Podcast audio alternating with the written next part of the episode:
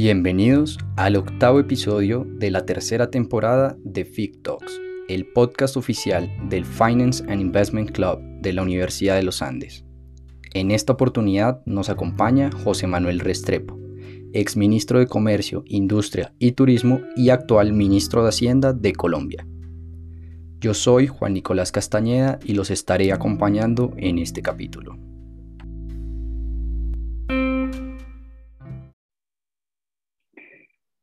Bueno, hoy nos encontramos con José Manuel Restrepo, actual ministro de Hacienda de Colombia. José Manuel tiene una larga trayectoria en la academia y el sector público. Es economista de la Universidad del Rosario, tiene una maestría en economía del London School of Economics y un doctorado en Administración y Gerencia de Bath University. Además, ha sido rector de la Universidad del Rosario, del Colegio de Estudios Superiores en Administración CESA y ha sido ministro de Comercio, Industria y Turismo. ¿Cómo estás, José?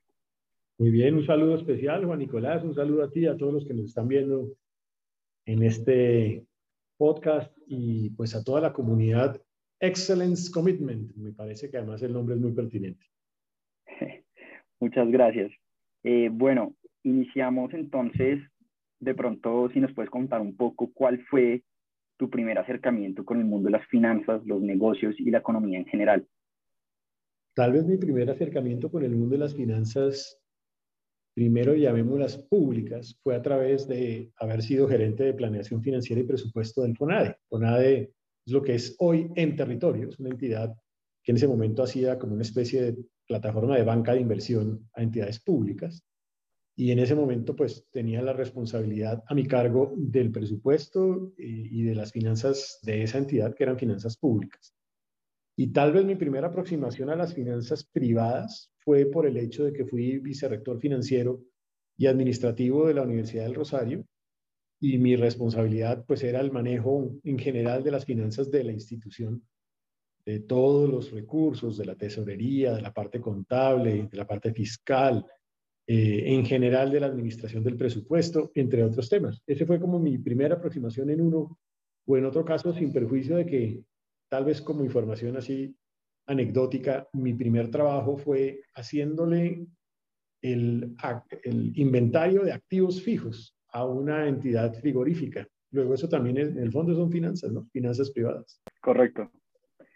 Y, digamos, yendo un poco más atrás, eh, de pronto no sé si tuviste alguna influencia en, tu familia, en tu infancia, eh, de pronto algo más, algún negocio que hayas montado algún emprendimiento que hayas tenido.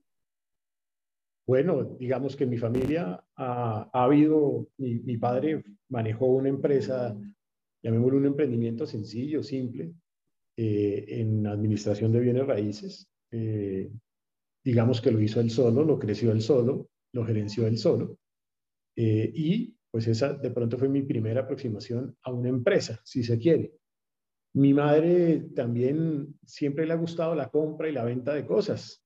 Eh, y recuerdo que de chiquito ella traía naranjas de, de algún lado, de billeta tal vez, y las vendía y con eso generaba recursos para la familia. También hacía mermeladas, mermeladas de naranja y también las vendía y también hacía dinero y con eso parte de la supervivencia de la familia se podía, se podía dar. Como estudiante, pues yo ingresé a una facultad que en su momento era una, facultad que combinaba mucho las finanzas y la economía. En aquel instante, la Facultad de Economía de la Universidad del Rosario, donde yo estudié economía, era una facultad de economía y finanzas. Eh, yo, eso significa que yo veía materias que hoy en día un economista difícilmente vería en una facultad de economía. Porque yo Tuve contabilidad general, contabilidad financiera, contabilidad de costos, eh, contabilidad pública, finanzas 1, finanzas 2, finanzas internacionales, administración de portafolio, derecho financiero, eso, mercado de capitales, entre muchas otras.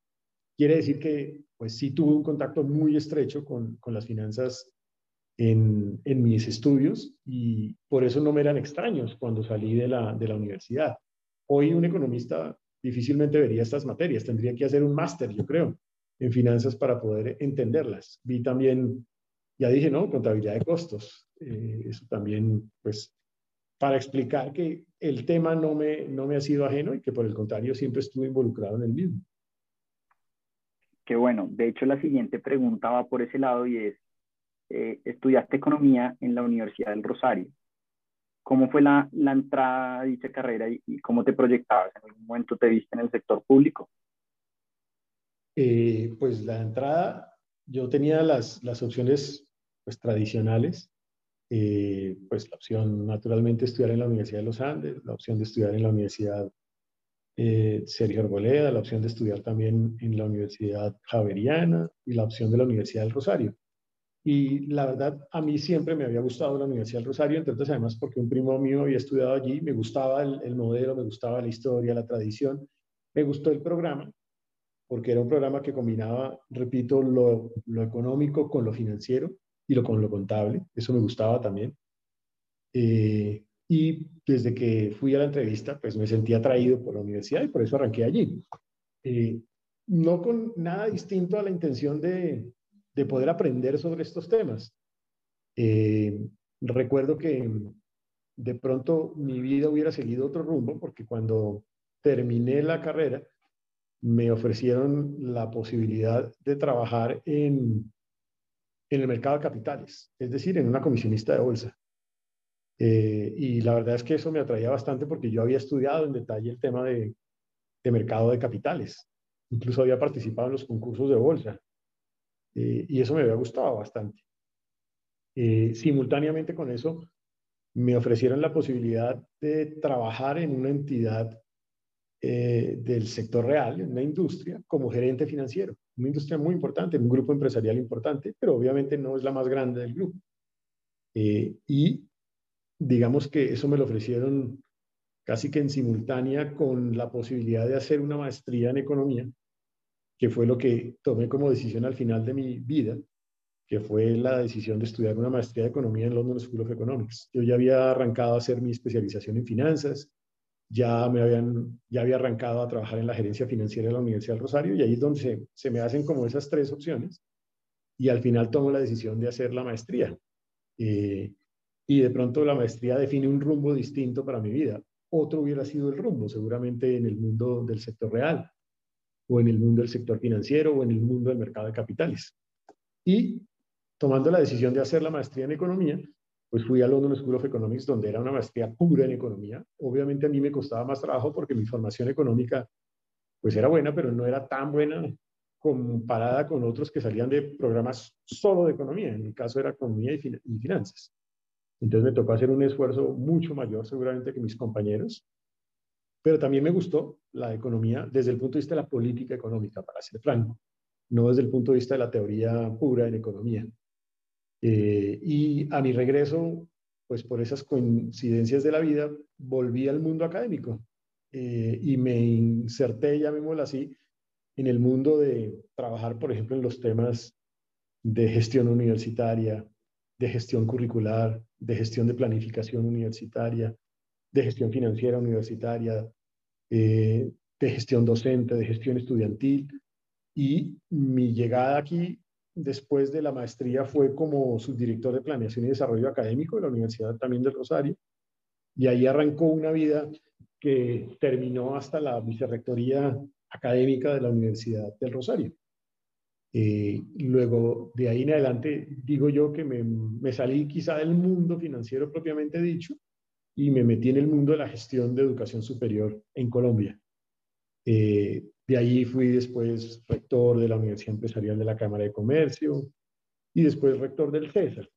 Tal vez en la rectoría del CESA, eh, pues descubrí otro escenario distinto que es el escenario empresarial. Me encariñé mucho con la importancia, el valor que juega el sector privado, el sector productivo en la dinámica de un país, en la generación de empleo, en las oportunidades de ingresos para la gente, y, ya en ese, en ese estadio, o de ese estadio, volví después como rector de la, de la Universidad del Rosario. Eh, y allí fue cuando me ofrecieron la posibilidad de vincularme al sector público formalmente, aunque ya había estado, repito, en FONADE, eh, pero formalmente como ministro de Estado. Creí, creo que ese Ministerio de Comercio, Industria y Turismo, por donde arranqué, era un ministerio que combinaba mi experiencia en el mundo académico, pues mis estudios, el, el, activo que tenía ya en relacionamiento con el sector privado, con el sector productivo, los conocimientos que tenía en materia de competitividad y desarrollo productivo, desarrollo empresarial, y, por eso fue, pues, de pronto ese el camino que seguí en ese momento. Buenísimo. Eh, ¿Cómo se ve el día a día de un rector y cómo se ve el día a día de un ministro? ¿Cuáles son, digamos, esas principales actividades que, que hay similitud y en las cuales usted realiza, digamos, actualmente?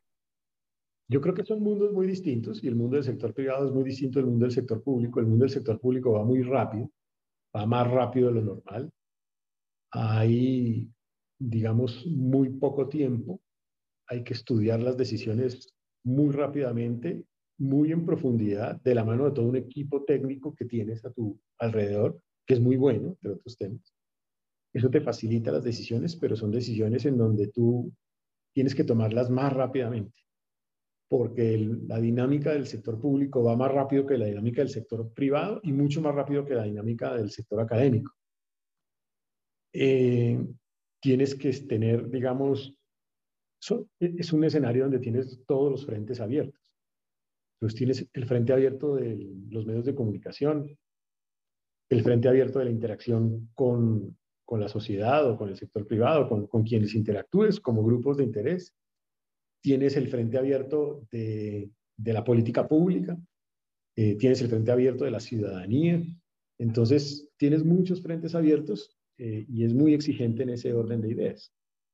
El mundo de la, academia es un mundo que va de pronto a un ritmo distinto, mucha más profundidad en, una cantidad de temas que se estudian, que se detallan, que se analizan con mucho cuidado.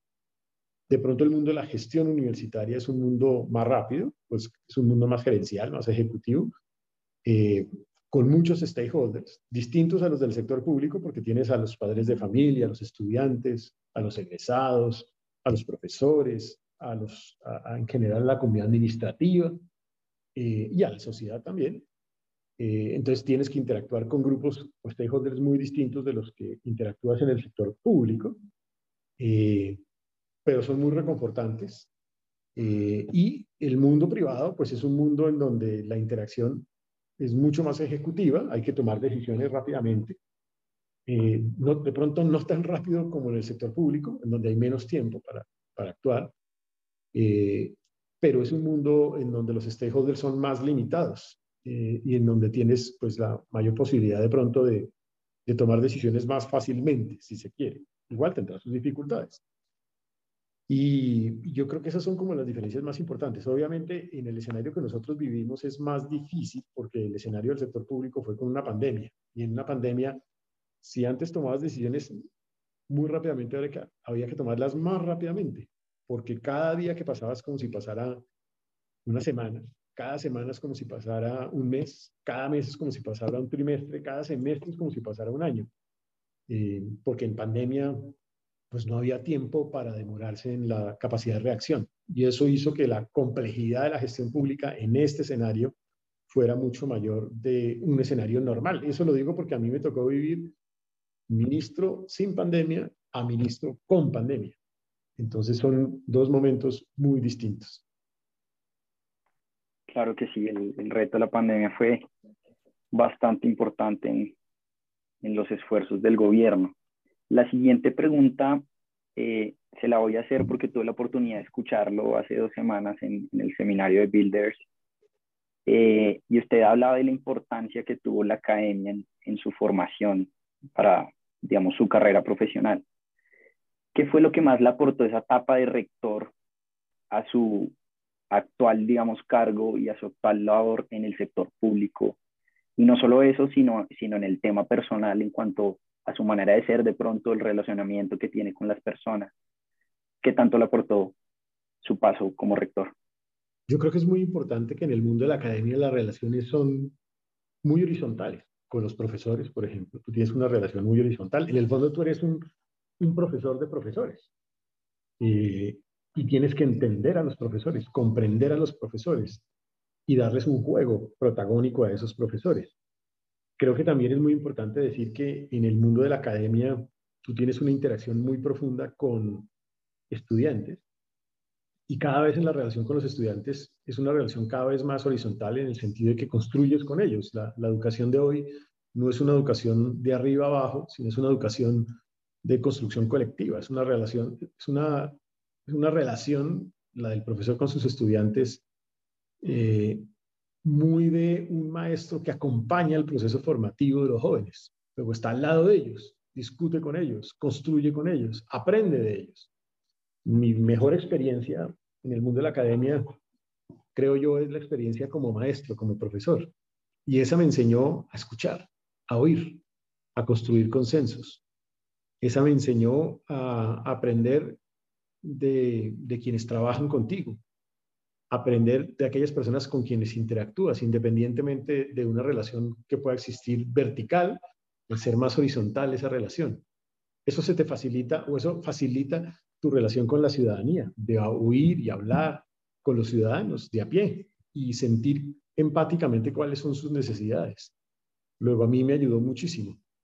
Eh, mi, mi, trabajo también en el mundo de la, de la academia me enseñó a valorar que hay personas con opiniones muy profundas que hay que saber escuchar, en donde al final no hay que recoger la posición de uno, la posición de otro, sino que hay que tratar de construir en la diferencia. Lograr lo que es una universidad, que es unidad en medio de la diversidad. Y esa unidad en medio de la diversidad, hoy más que nunca, en nuestra sociedad es muy importante. Entonces, la, la vida académica te enseña cosas como esa, te enseña el valor también del estudio en detalle de las decisiones de política pública. Obvio que aquí te acompañas en tus equipos técnicos para hacerlo, pero, pero claramente hay que recoger todas las posiciones y análisis en profundidad que académicamente se realizan. En este caso se realizan en cabeza de los, mm, de los equipos técnicos. Entonces me parece que, digamos, ahí hay un aprendizaje muy valioso y el mundo de la academia te da eso. Y eso ayuda, creo yo, mucho en el mundo del sector público. Eh, obvio que al final, pues de cada uno de los sectores sacas cosas muy positivas con las cuales construyes. El sector privado también tiene una dinámica muy agradable, una dinámica de toma de decisiones, una dinámica muy ejecutiva, una dinámica en donde hay que, hay que avanzar, hay que dar un paso adelante. De pronto el sector académico es más lento en tomar una decisión. Eh, entonces también aprendes de eso. Eh, por eso hablan idiomas relativamente distintos del mundo académico. Eh, y el mundo de lo público te enseña que en tus decisiones tienes que oír a los ciudadanos, a todos los ciudadanos, por más poderosos o más humildes que ellos sean, y que tienes que lograr construir empáticamente alrededor de sus necesidades, y que tienes que entender que la vocación de servicio es muy profunda y que hay que servir a los demás con generosidad. Creo yo que eso es lo más valioso que se aprende en ese caso en el sector público. Perfecto. Y ahorita mencionaba un poco el, tema del sector privado. Eh, ¿Qué tanto considera que el sector privado juega un papel importante en la manera en que hoy usted ve, eh, digamos, el tema de las políticas públicas? y que a veces estas políticas públicas eh, están en el papel, pero son difíciles de aterrizar al día a día de las empresas y de las personas.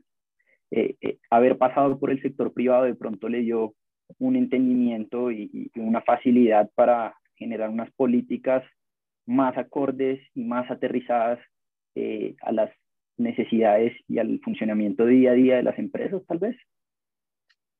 Sí, yo creo que el sector privado juega un papel muy importante en el crecimiento del país.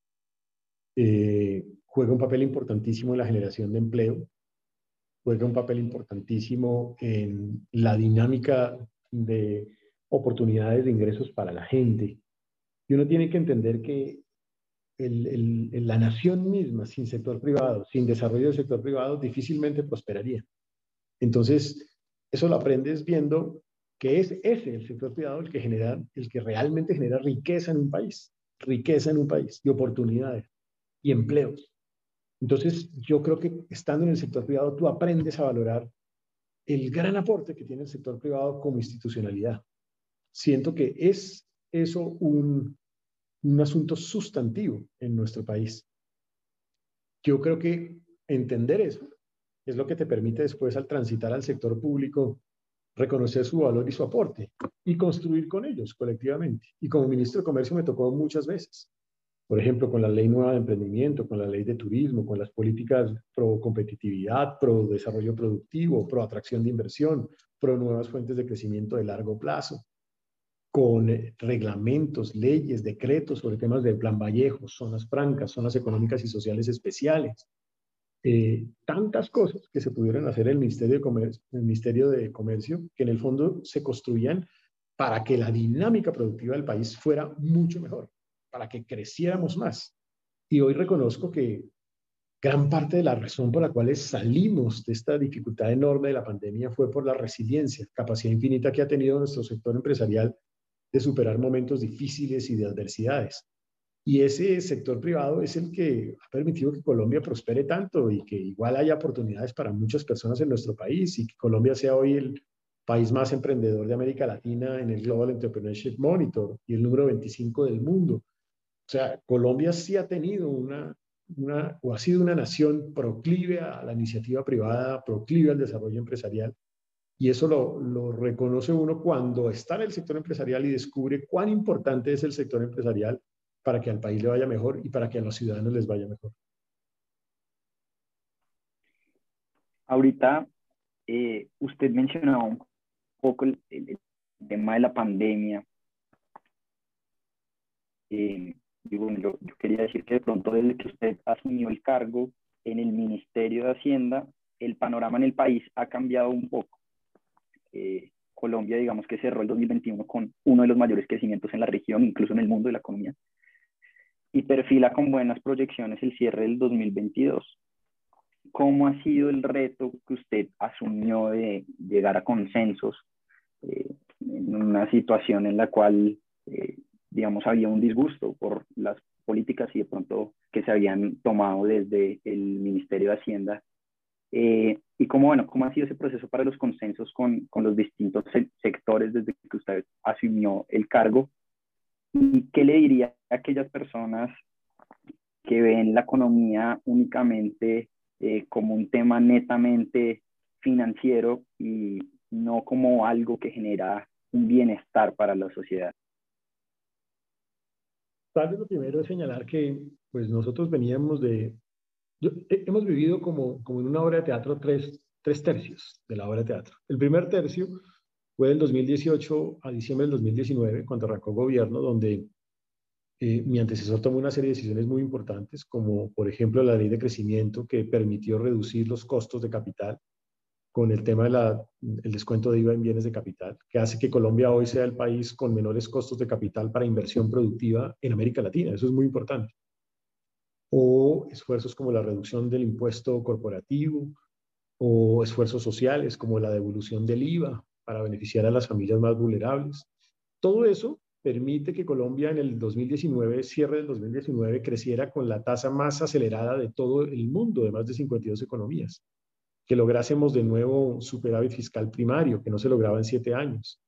Que lográsemos reducir el déficit fiscal a tasas que no se veían en siete años también. Que lográsemos cifras récord de crecimiento en turismo, en industria, en comercio interno, entre otros temas. Ahí es cuando llega el segundo tercio. El segundo tercio es la pandemia, para lo cual nadie estaba preparado, porque nadie está preparado para una pandemia. Las pandemias, la última pandemia en Colombia fue en la época de Marco Fidel Suárez, más de 120, 150 años en nuestro país. Y esta pandemia nos obliga a actuar, a tomar decisiones dolorosas, difíciles, como el cierre de actividad productiva, y nos obliga a hacer mucho en gasto público, a tal punto que tuvimos que atender necesidades de los más vulnerables, eh, necesidades en salud, mejorar las unidades de cuidado intensivo, ventilación, mejorar los hospitales, el subsidio a la nómina, el subsidio a la prima, líneas de garantía en crédito hasta el 80%, el Estado garante de los créditos hasta un 80%, eh, programas sociales nuevos, con transferencias monetarias como ingreso solidario, mejorar los las transferencias en los otros programas, Colombia Mayor, Familias en Acción, Jóvenes en Acción, Programa de Alimentación Escolar. Y eso lleva a que el déficit se incremente, inevitablemente, porque se te cae el producto, se te cae el ingreso y se te suben los gastos. Y además tienes que hacer inversión contracíclica para que crezcas más. El déficit se sube tres veces, la deuda pública se sube 15 puntos porcentuales, menos que otros países como Estados Unidos o Reino Unido, pero se sube. Y eso es lo que nos lleva al tercer momento, que es el que me toca, como me corresponde administrar, que es ya cómo con esta política contracíclica de gasto e inversión pública, cómo con una estrategia que el presidente lanza, que es compromiso por Colombia de reactivación económica de más de 106 billones de pesos, se logra un proceso exitoso de reactivación. Y hoy vemos ese resultado, que es una, una nación que se ha reactivado exitosamente y que hoy pues es, va a ser en el 2022 el primer país de la OCDE en mayor crecimiento del mundo en este momento que es el país número uno a quien más le aumentó el Fondo Monetario Internacional la perspectiva de crecimiento para este año. Número uno del mundo. O que es el país número dos en el índice de reactivación económica exitosa de The Economist, después de la India, el que más se ha reactivado del mundo. Y yo creo que esto llega en parte por el esfuerzo que hicimos hace un poco más de un año con la ley de inversión social, que fue una ley que era una reforma tributaria, sí, pero que fue una reforma tributaria que tuvo en consideración el contexto. Y yo creo que así se construyó el consenso. Primero, reconociendo el contexto empáticamente, que la gente había sufrido en una pandemia, que no era un buen momento para subir el IVA o para poner impuestos a las pensiones, o no era un buen momento para modificar el impuesto de renta en personas naturales, que teníamos que acudir a la grandeza del sector privado para atender con más, eh, elevando una tarifa impositiva, las necesidades de gasto y de inversión pública, que la ley de inversión social tenía que construirse dialogando. Yo recorrí más de 20 regiones de Colombia durante dos, tres meses y estuvimos charlando con los estudiantes, con los líderes del paro, con los líderes sindicales, con los empresarios, con los gremios de la producción, con alcaldes, con gobernadores, medios de comunicación, la academia, entre otros actores, para construir esa ley de inversión social, que seguramente no es la, reforma, la mejor reforma tributaria del mundo, ¿no? pero era la mejor reforma tributaria posible para ese momento de país. Fuimos el primer país en América Latina en que se implementó una reforma tributaria. Hoy veo para mi satisfacción que el ministro de Hacienda de Chile, el ministro de Hacienda de Ecuador, ambos están construyendo consensos en regiones. Me lo contaban hace poco.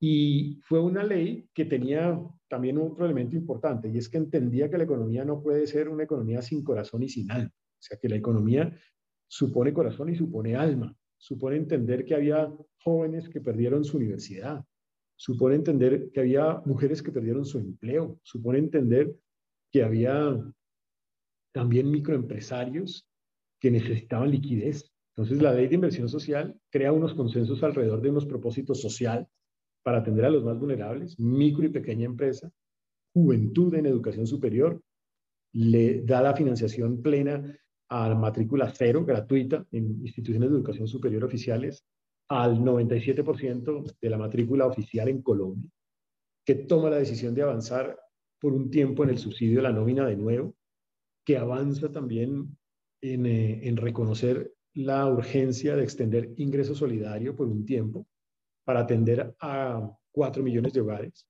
de aumentar el valor de la transferencia monetaria para atender lo que se venía después, que era el aumento de precios a nivel internacional, le puso corazón. Y le puso el corazón también a que los entes territoriales necesitaban recursos y necesitaban ser protagonistas de esta reactivación. Y permitió flexibilizar su, su gasto de inversión pública, créditos de liquidez para reactivar la economía, que entendió que había los sectores más afectados, como los restaurantes, como los sectores de industrias creativas, como sectores del turismo también, que necesitaban otro apoyo durante un año adicional y eso se hizo en esa ley.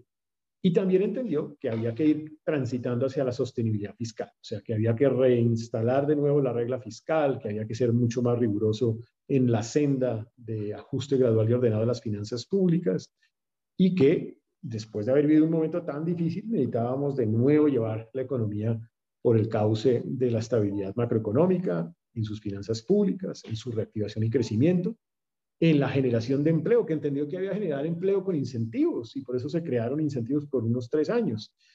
Yo creo que todo este ejercicio de construcción de consensos entendió que hoy más que nunca necesitamos pensar más en el bien común que en el bien particular y entendiendo por bien común especialmente las necesidades de los más vulnerables de nuestro país, que tenían que ser los actores de agenda prioritaria en la ley de inversión social.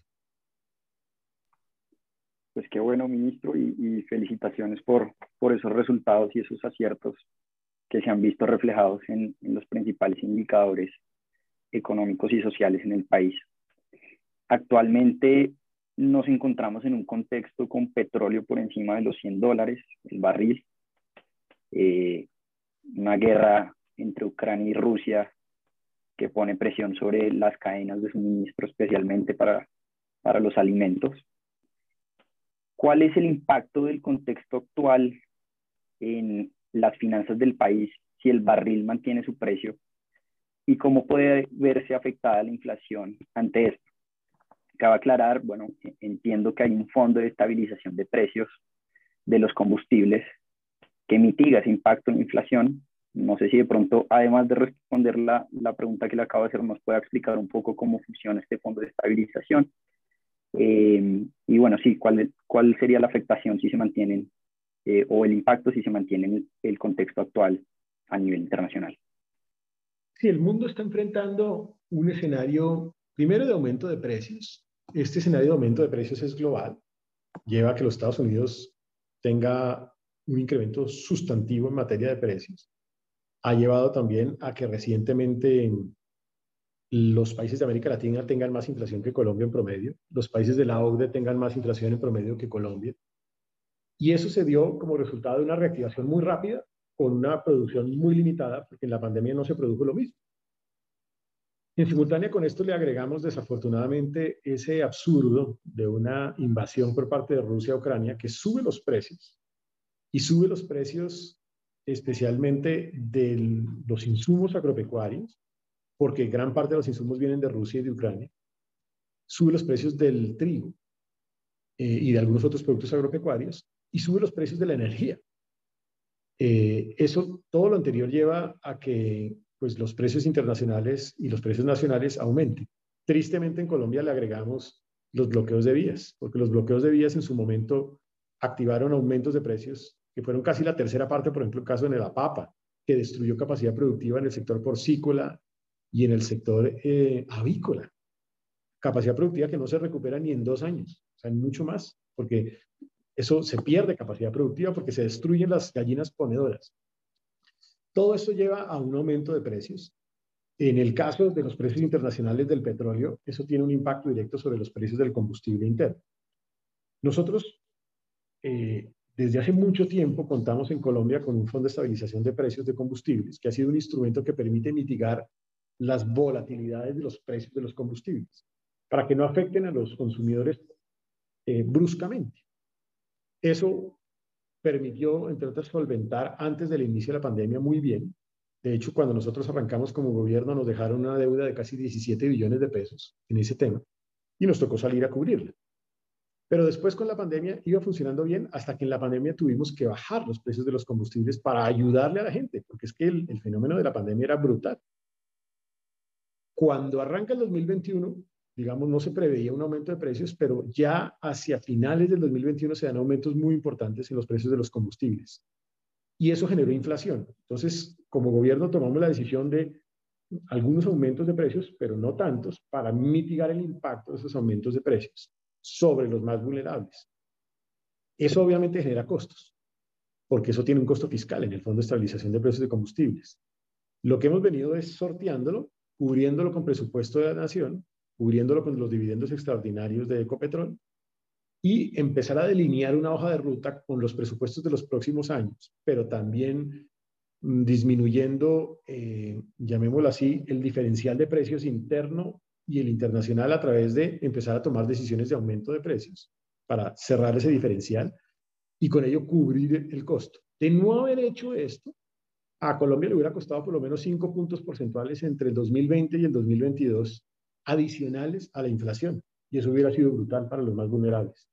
Ahí es donde hay que tomar decisiones en economía, sí, pero hay que tomar decisiones con el corazón también, en el sentido de decir, esto ¿va a afectar a los más vulnerables del país o no? Porque estamos en un momento muy difícil en donde la gente está saliendo de una pandemia que fue severamente brusca, los afectó enormemente y hay que tener en cuenta siempre que la economía tiene que tener ese espíritu de corazón y de alma para saber en qué momento se puede actuar y en qué momento pues hay que acudir a mecanismos distintos.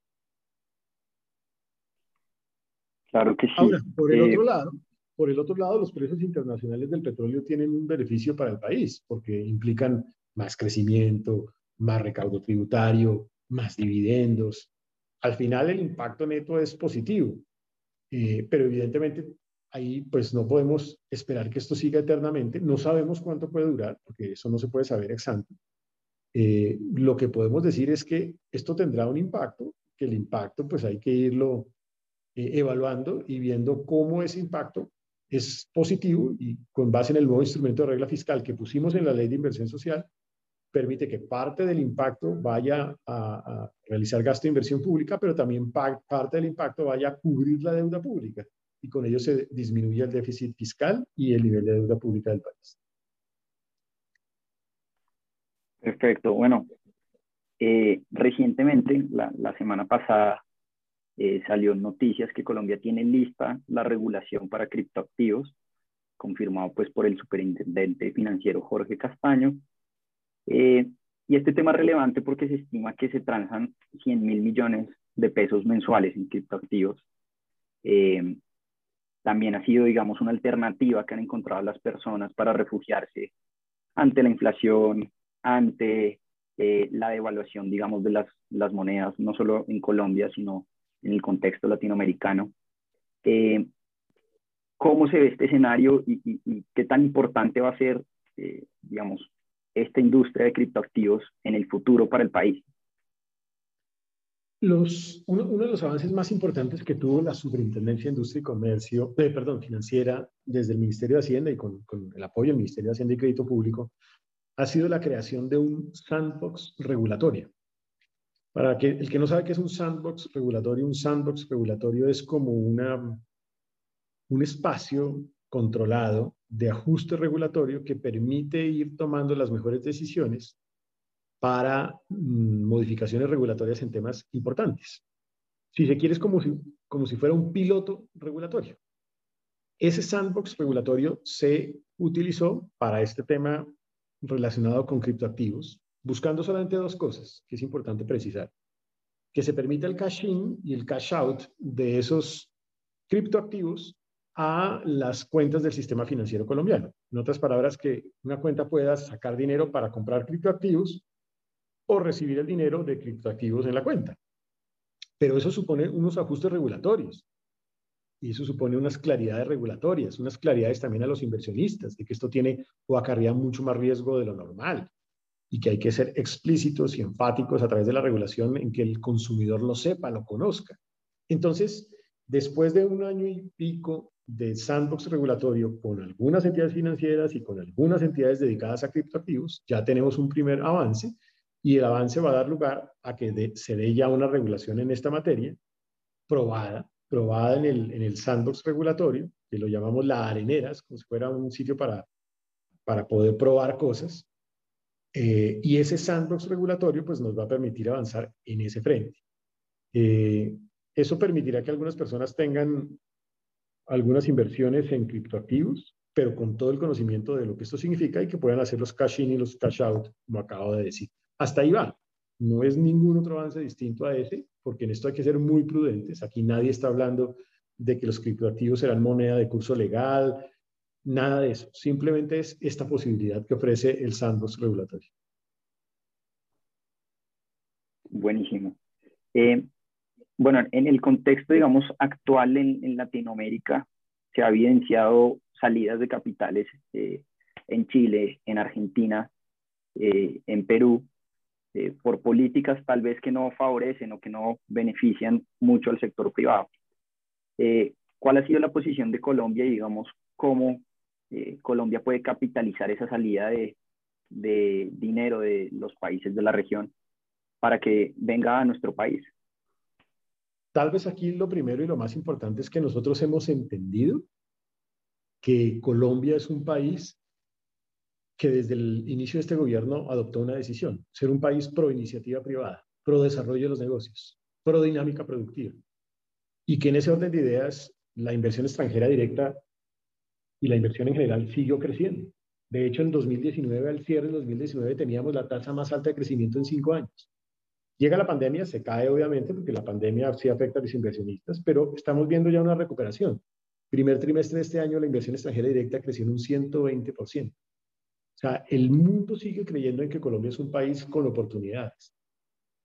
¿Cuál va a ser el éxito de esto? Que sigamos teniendo ese país pro iniciativa privada, pro desarrollo de los negocios, que seamos respetuosos de principios institucionales de país, como la autonomía del Banco de la República, la autonomía del Comité Autónomo de Regla Fiscal, la defensa de la propiedad privada, la defensa de las libertades económicas, la defensa de la libertad de opinión, la democracia misma. Y también que en las iniciativas que de aquí en adelante se propongan al país, surtan o pasen un filtro de tres cosas. Uno, esa iniciativa contribuye o no contribuye a crecer más como país y a generar más empleo. La respuesta es que debería ser que sí. ¿Esa iniciativa contribuye o no contribuye a que haya sostenibilidad fiscal? O sea, si es un gasto mayor, perfecto, pero ¿cuál es la fuente de financiación? O sea, viene, viene con su fuente de financiación, que haya sostenibilidad fiscal. ¿La propuesta que se hace contribuye a la sostenibilidad social y ambiental o no? Ojalá logre un propósito social de equidad, logre un propósito social de empleo, logre un propósito ambiental de preservar la casa común, en nuestro medio ambiente.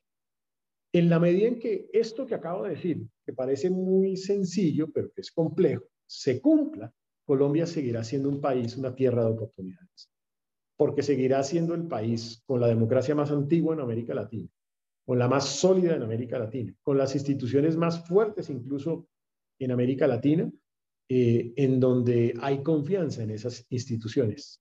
Es importante preservar esto porque es el único camino para que la inversión siga fluyendo como ha fluido, como ha fluido a pesar de todas estas difíciles circunstancias. Un poco en relación con la pregunta que, que le acabo de hacer, ¿cuál considera usted que son los principales retos que vienen para el próximo gobierno? Yo creo que retos hay muchos, siempre existirán retos. Como dice el maestro Miguel de Unamuno, quien no aspire a más llegará a no ser nada. Como país hay que seguir aspirando a más.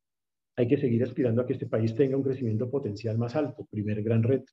El crecimiento potencial de Colombia no sea el 3, 3, 2, sino que sea el 4%. ¿Cómo? Con nuevas fuentes de crecimiento. Aprovechando las inversiones en infraestructura que se han dado y se habrán de dar. Aprovechando las inversiones en talento humano que se han dado y se habrán de dar. Aprovechando el avance en emprendimiento que se ha dado y se habrá de dar en segundo lugar, creo que el país tiene que hacer una reflexión profunda sobre temas estructurales, como por ejemplo los temas laborales, los temas pensionales, los temas de flexibilidades de gasto y de inversión pública, los temas estructurales en recaudo tributario también. Hay que hacer una reflexión estructural sobre este tema.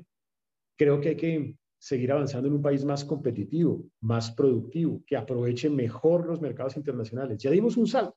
en este momento estamos teniendo las mejores exportaciones en 50 años en la vida de Colombia, en las no mineras. O sea, sí se ha dado una diversificación de oferta exportable, pero hay que crecer más, ojalá más.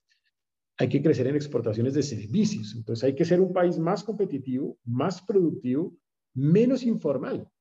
Me parece que en ese orden de ideas ahí también hay algo valioso en lo que viene, lo que viene por delante. Eh, yo creo que ese es otro desafío que tenemos por delante. Y obvio, un desafío también de integridad. Hay que lograr que el país sea más íntegro, que luche activamente contra la corrupción, que de verdad la enfrente de, fondo, de tajo, de raíz. Eh, y la integridad es fundamental. Eh, que construyamos una sociedad basada en los valores también. Y eso supone la lucha de frente contra la, contra la corrupción, entre otros temas. Yo creo que ahí hay algunos de los elementos que, son retos hacia adelante, pero pues a mí no me gusta dejarle retos a los gobiernos siguientes. Soy respetuoso de lo que ellos crean y deban hacer, pero pues creo que para mi gusto estos son temas muy sustantivos en el futuro. Perfecto. Em, bueno, ya para ir cerrando, ¿cómo le gustaría que se recuerde su paso por el Ministerio de Hacienda una vez finalice su, su periodo? No, yo, yo creo que, que, que, me recuerden simplemente con que fuimos capaces de administrar uno de los momentos más difíciles en la historia económica del país exitosamente, pero basado primero en que tuvimos la posibilidad de construir consensos. Es decir, que fuimos un ministerio que fue capaz de dialogar con los diferentes, con los diversos y construir unos consensos alrededor de esa diferencia. Y segundo, que fuimos un ministerio que le puso alma a la película de la hacienda pública, que recorrió regiones. Los ministros de Hacienda no recorren las regiones, no es lo normal. Hicimos la tarea de oír a la gente en los distintos territorios del país para no gobernar desde el escritorio, sino desde el territorio. Que tuvimos además la convicción de que teníamos que ser empáticos, sentir lo que la gente sentía, lo que sentía el microempresario, lo que sentía el joven que perdió su empleo, la mujer que perdió su empleo, de lo que sentía el informal que necesitaba unas transferencias monetarias para sobrevivir, que fuimos un ministerio empático en el sentido de que la hacienda pública no es solamente un tema de datos, de PIBs o de tasas de interés o de tasas de inflación o de tasas de cambio, sino que es también y tiene que tener un compromiso con el empleo, con la pobreza. Hemos logrado reducir la pobreza a niveles que teníamos, incluso mejorarlos que teníamos antes de la pandemia, la pobreza multidimensional. Hemos logrado recuperar 91% del empleo, hemos logrado que la equidad retorne a los niveles incluso mejorados antes de pandemia. Para mí eso es muy importante porque fuimos entonces un Ministerio de Hacienda que coadyuvó a que el crecimiento tuviera corazón, tuviera alma. Para mí, esos dos elementos. Y finalmente, un Ministerio de Hacienda comprometido con las finanzas verdes, sostenibles, que lanzó los primeros bonos verdes en la historia de Colombia, los primeros en mercado local en América Latina, que lanzó la taxonomía verde para que el inversionista internacional sepa cómo funciona, qué es un proyecto verdaderamente o no, que avanzó en los mercados de carbono, eh, que ha hecho una tarea importante en el financiamiento verde de nuestro país. Para mí también eso es muy importante. Y por último, es una pregunta que nos gusta hacerle a todos nuestros invitados. Eh, ¿Qué libros, películas, series o podcast eh, recomienda usted a nuestros oyentes? No, digamos que yo, yo normalmente recomiendo libros de biografías de biografías de personas destacadas. Estaba leyendo recientemente el de Obama, por ejemplo. O libros que recorran la historia y la geografía, como Magdalena, un libro que recorre la historia y la geografía del río Magdalena, que es nuestro motor más importante como nación. A mí me gustan ese tipo de libros, biografías, temas históricos, temas eh, relacionados con la geografía del mundo, eh, más allá solo de los temas económicos. ¿no? Para mí esos son libros muy fascinantes, si se quiere poner de esa, de esa manera. Y también me parece que en, películas, digamos que en eso yo no, no tengo preferencias particulares, eh, pero me gustan películas como La vida es bella, que muestran la realidad humana, con sentimiento, con corazón, eh, y que nos permiten aprender a partir de eso. Eh, ese tipo de, películas me parece que cuando llegan al corazón son más impactantes porque dejan alguna lección, algún mensaje. Yo valoro eso también de ese tipo de, películas. Bueno, ministro José Manuel Restrepo, muchísimas gracias por haber venido a FIC Talks, el podcast del Finance and Investment Club de la Universidad de los Andes un placer haberlo tenido por acá y esperamos que en un futuro ojalá podamos volver a tenerlo como invitado. Bueno, felicidades de estar aquí en TikTok y también contigo, Juan Nicolás, con todos los del grupo de finanzas, que sigan aprendiendo de ese tema financiero tan importante para el futuro del país, que entiendan que en el futuro hay que financiar mucho, especialmente en lo verde, y eso no solamente será del sector público, sino también del sector privado. Pero que siempre recuerden que hay que en algún momento servirle al país y que lo hagan con generosidad, porque ustedes han recibido más de lo que ha recibido la gran mayoría de colombianos. Y cuando uno ha recibido más, las espaldas tienen que ser más anchas para llevar una vocación de servicio también mayor a los demás, a los que no han tenido esas oportunidades o aquellos que, peor aún, viven tristemente en situaciones de marginalidad, de pobreza eh, más grave.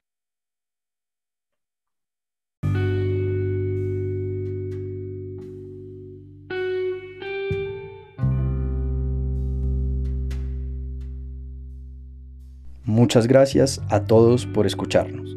En este capítulo pudimos atender de primera mano las experiencias de José Manuel Restrepo en el sector público, el sector privado y la academia, y cómo éstas lo han ayudado a afrontar la dirección del Ministerio de Hacienda en una coyuntura de dificultades como la pandemia y el paro nacional. Esperen nuestro noveno episodio de FIC Talks, el podcast oficial del Finance and Investment Club de la Universidad de los Andes. Los invitamos a seguir nuestras redes arroba en Instagram y Finance and Investment Club Uniandes en LinkedIn y así estar al tanto de nuestros demás episodios y publicaciones. Los esperamos.